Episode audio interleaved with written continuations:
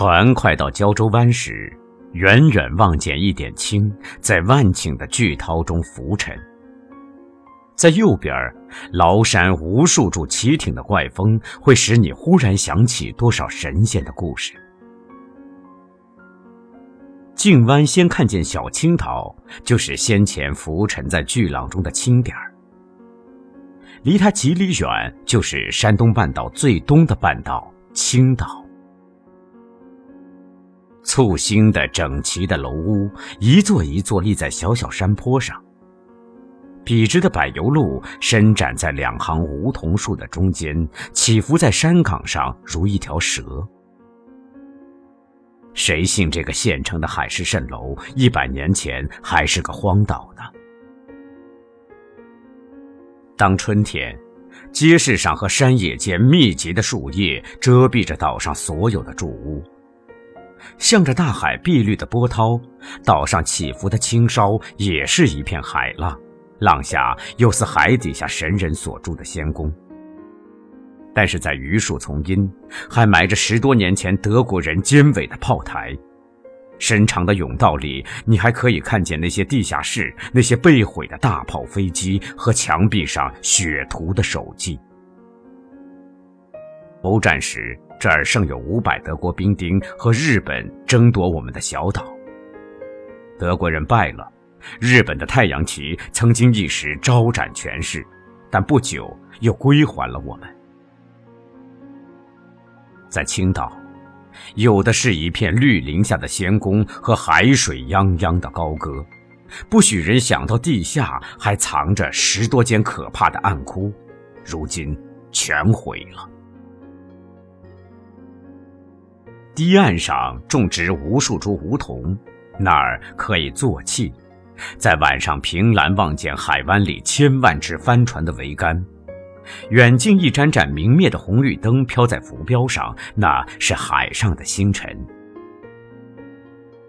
沿海岸处有许多深长的山脚，黄昏时潮水一卷一卷来，在沙滩上飞转，溅起白浪花，又退回去，不厌倦的呼啸。天空中海鸥逐向渔舟飞。有时间在海水中的大岩石上，听那巨浪撞击着岩石，激起一两丈高的水花。那儿再有伸出海面的栈桥，去站着望天上的云，海天的云彩永远是清澄无比的。夕阳快下山，西边浮起几道鲜丽耀眼的光，在别处你永远看不见的。过清明节以后，从长期的海雾中带回了春色。公园里先是迎春花和连翘，城篱的雪柳，还有好像白亮灯的玉兰，软风一吹来就气了。四月中旬，奇丽的日本樱花开得像天河，十里长的两行樱花蜿蜒在山道上。你在树下走，一举手，只见樱花绣成的天云。樱花落了，地下铺好一条花溪，接着海棠花又点亮了，还有植株在山坡下的山枝竹、丁香、红端木，天天在染织这一大张地毡。往山后深林里走去，每天你会寻见一条新路。每一条小路中，不知是谁创制的天地。到夏季来，青岛几乎是天堂了。双驾马车载人到汇泉浴场去，男的、女的、中国人和十方的异客，戴了阔边大帽。